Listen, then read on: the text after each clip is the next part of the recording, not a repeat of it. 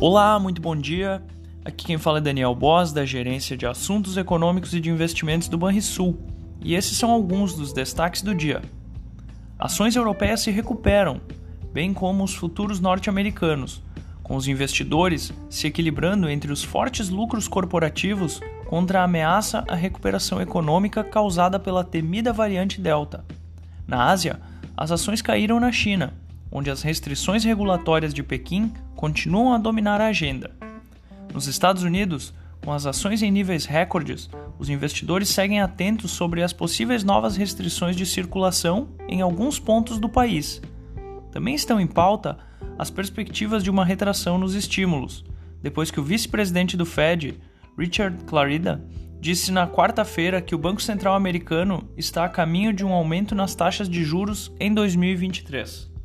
Por aqui, destaque para a reunião do Copom, que elevou a Selic em um ponto percentual para 5,25%, a maior taxa de juros desde 2019. Essa foi a quarta vez seguida que o comitê subiu a Selic. A decisão seguiu o que era esperado pela maioria dos analistas, que já enxergavam a constante pressão inflacionária um motivo para o Banco Central elevar seu ritmo de alta de juros. A escalada nos preços de alimentos, combustíveis e energia elétrica fez com que os economistas projetassem inflação de 6,79% para 2021, conforme o boletim Focus da última sexta-feira. Esse valor está bem acima do teto da meta de inflação, o que pressiona o Banco Central a elevar os juros.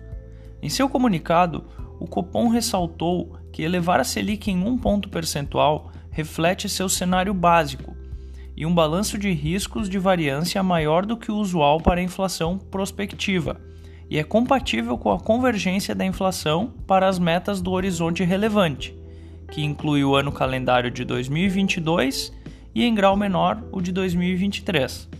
Por fim, o próprio Banco Central sinalizou em seu comunicado que esse deve ser o cenário Neste momento, o cenário básico e o balanço de riscos do Copom indicam ser apropriado um ciclo de elevação da taxa de juros para patamar acima do neutro, diz o texto.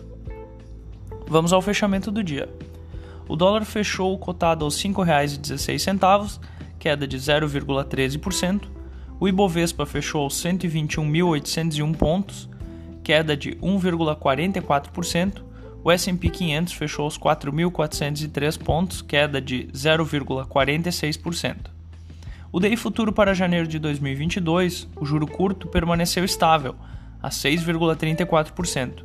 O DI futuro para janeiro de 2027, o juro longo caiu 1 ponto base, a 9,10%.